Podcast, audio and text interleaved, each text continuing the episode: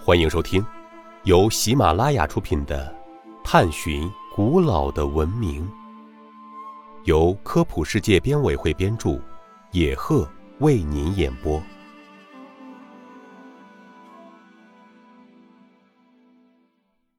第五十一集：阿育王石柱为什么以鹿野苑的最为著名？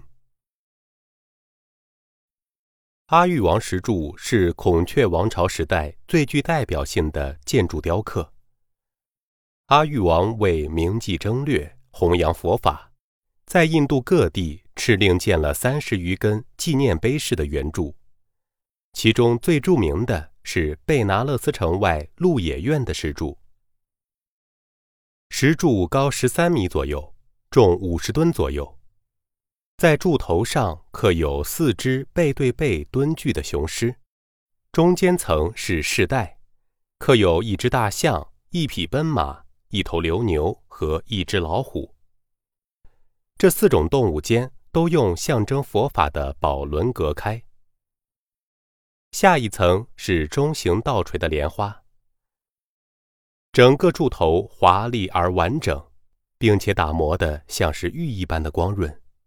这也是孔雀王朝时代雕刻艺术的一个较为显著的特色。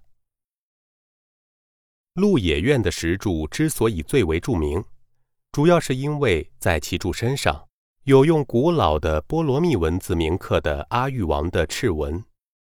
敕文写道：“天佑慈祥王登基二十年，亲自来地朝拜，因为这里是释迦牟尼佛诞生之地。”一块石上刻着一个形象，并建立一根石柱，表示佛陀在此地降生。蓝皮尼村成为宗教的免税地，只需付收成的八分之一作为赋税。